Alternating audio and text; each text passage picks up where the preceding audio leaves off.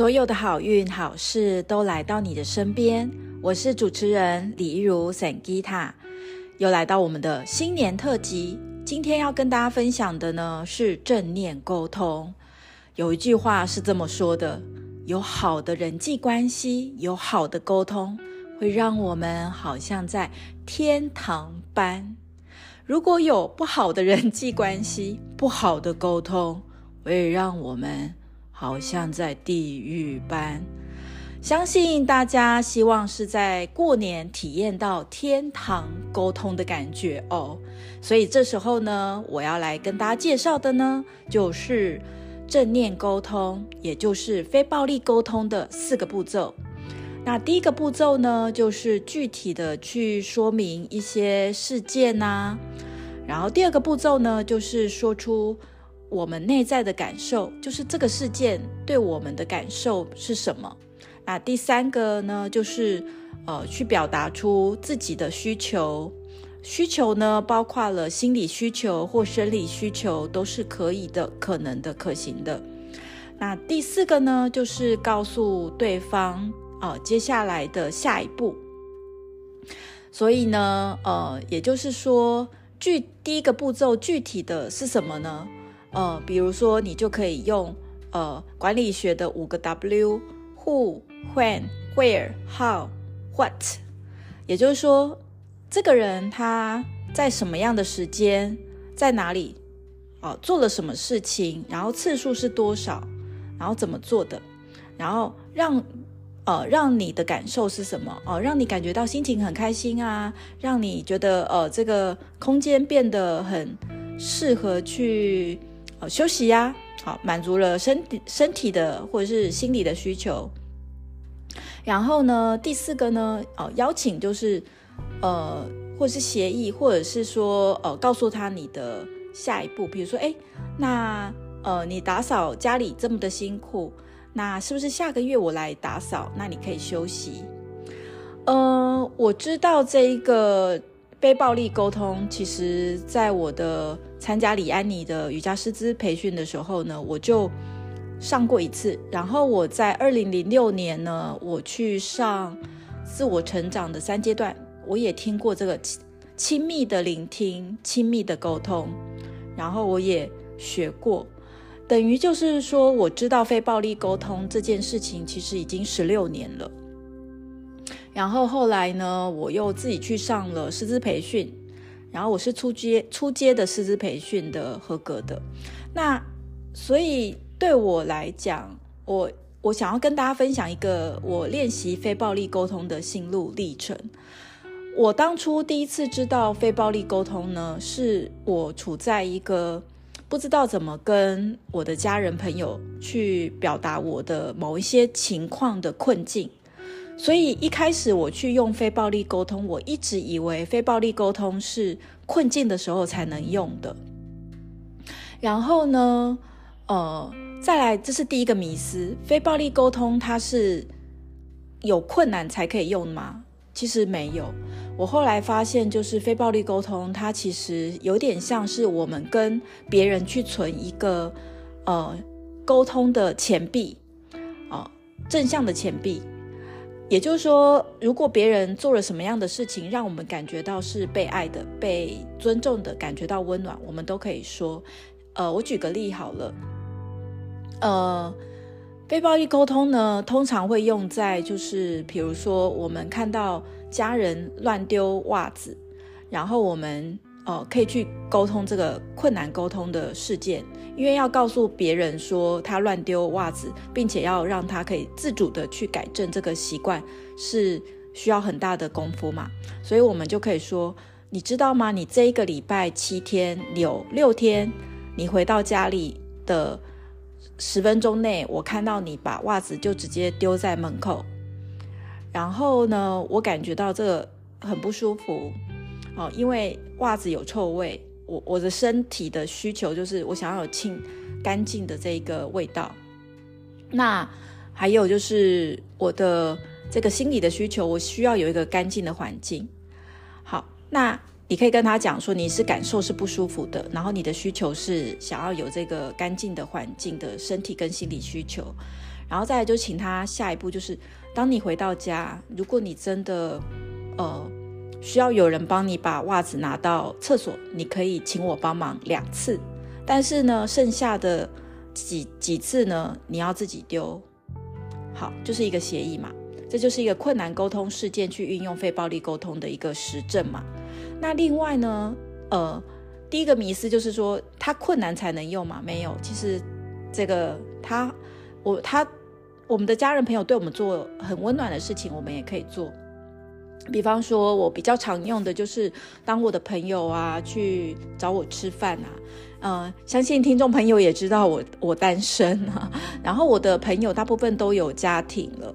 那当我的姐妹淘她们真的挪出时间来陪我吃饭或聊天，其实我真的是真心的非常温暖。所以呢，当他们来找我，我都会说，也没有我都会，就大部分我会说。你来跟我吃饭，而且是排除万难，我非常感动，谢谢你。好，所以第一个呢，就是其实别人对我们做的事情，我们感觉到温暖，我们也可以向他人表达我们的内在感受到的温暖哦。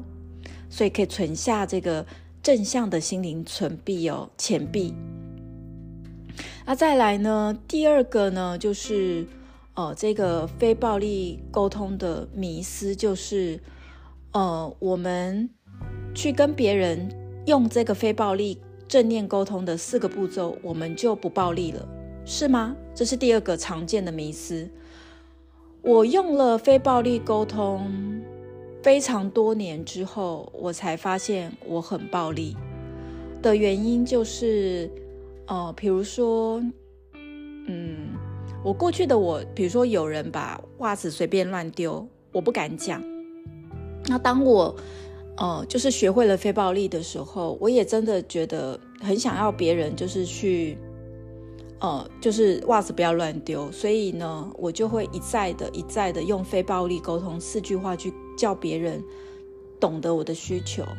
但是呢，很多年或是很久之后，对方也没有修正。我就会觉得说对方不受教，或者是说对方怎么可以这样子？然后呢，我就再次的用非暴力沟通说：当我已经告诉你了，你却还是这样子做，你愿意修正吗？我后来呀、我再去上非暴力沟通的引导师的师资班的时候，我记得导师那时候说。呃，就是非暴力沟通的第四个步骤叫做邀请下一步。他说，这个邀请下一步也包括我们自己可以自己非常优雅的转身离开或放下。哇，我那时候听到的时候呢，我非常的震撼，因为我去上师资班呢，其实是二零一九年，就是等于是才三年前，三年前的事情，三四年前的事。就是我用非暴力沟通用了十多年，然后我去上师资班，我才知道哦，原来下下一步不是说对方一定要变呢，下一步也包括就是我们就是接纳他如实如是的样子，然后我们自己内在愿意松开跟放下。所以呢，想要跟大家分享的这一个非暴力沟通的四个步骤。那我再跟大家说明，第一个步骤呢，就是很具体的告诉他发生了什么事情，然后我们可以用五个 W：Who、When、Where、How、What。那第二个呢，就是可以去让这个事情跟我们的情绪感受或是身体的感觉扣上边。那我们就可以跟他讲的这个情绪感受呢，哦，可以告诉别人我们感觉到的温暖，比如说他做了哪件事情，我们觉得。很很温暖的。那当然，如果他做的有一件事情让我们很困扰，我们也可以感受去分享我们感受到的哦，身体的紧绷或者是情绪上的这些困扰。好，那基本上呢，我自己个人觉得，如果你是非暴力沟通或正念沟通的初学者，其实讲第一跟第二个步骤，已经会达到百分之八十以上的呃效果了。因为大部分的人，我们在沟通自己的感觉是有障碍的，大部分人去沟通自己的情绪跟感受是有障碍的。所以，当我们可以告诉别人这件事情，我们的感受是什么的时候呢，其实对方已经知道我们的需求，也知道我们的下一步了。我再讲一次，nonviolent communication，啊、，the key factor of nonviolent communication is to let others know our emotions. And most people, they cannot communicate their emotions and their inner situations. So if we can talk others our emotions and then others will know our needs and next step. 所以就是说，你不用去特别觉得说你一定要 讲完这四步骤。我觉得初学者来讲，不要逼自己一定要讲讲好讲满四步骤，因为你的讯息量太多的时候，对方也收不到。如果你有一件事情真的特别困难，然后你讲的相关人事物也特别的在意你，我真的还蛮建议大家就是。先练习讲第一跟第二个步骤，它已经会让我们的沟通犹如 升天，在天堂，好吗？好，所以今天呢，就是希望大家在过年的期间，我们能够对我们身边的相关人事物表达我们内在的感谢感恩。当我们能够对身边的人事物去表达我们的感谢感恩，我相信大家。每一天存下了正向沟通的钱币，每一天这个钱币也会吸引更多的正向能量。我们跟身边的家人朋友也能够时时刻刻沟通出爱，表达出爱。那我们下次见，拜拜。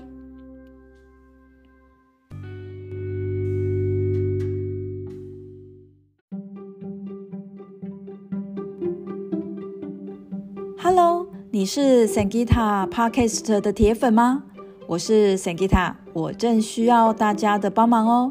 欢迎大家在 Spotify 或者是 Apple Podcast 帮我打五颗星，关注我的 Podcast 哦。当大家越多的帮我去关注以及打五颗星，系统也会推播这个冥想跟正能量的 Podcast 给更多需要的朋友哦。谢谢大家。